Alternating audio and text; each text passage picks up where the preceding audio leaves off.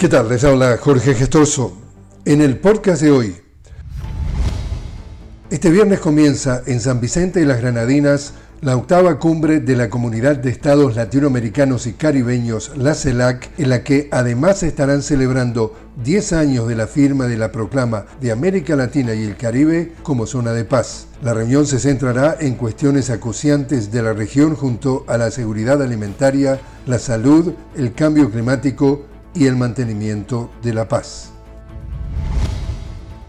El Consejo Nacional Electoral de Venezuela recibe este viernes el documento firmado en la Asamblea Nacional por amplios sectores de la vida política, social, económica y religiosa, donde se contemplan 27 diferentes fechas para la realización de las elecciones presidenciales en este 2024. Hubo acuerdo en que los comicios se llevarán a cabo en el segundo semestre del año.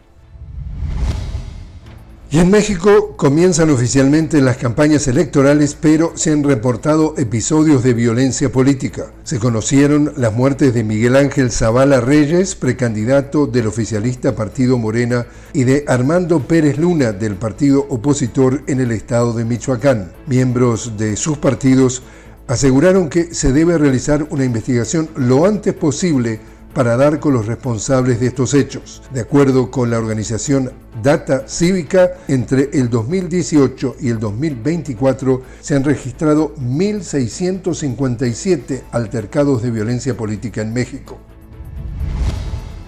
Y así es como está el mundo. Les habló Jorge Gestoso. Los invito a que me acompañen en un nuevo podcast de la noticia con Jorge Gestoso. Hasta entonces.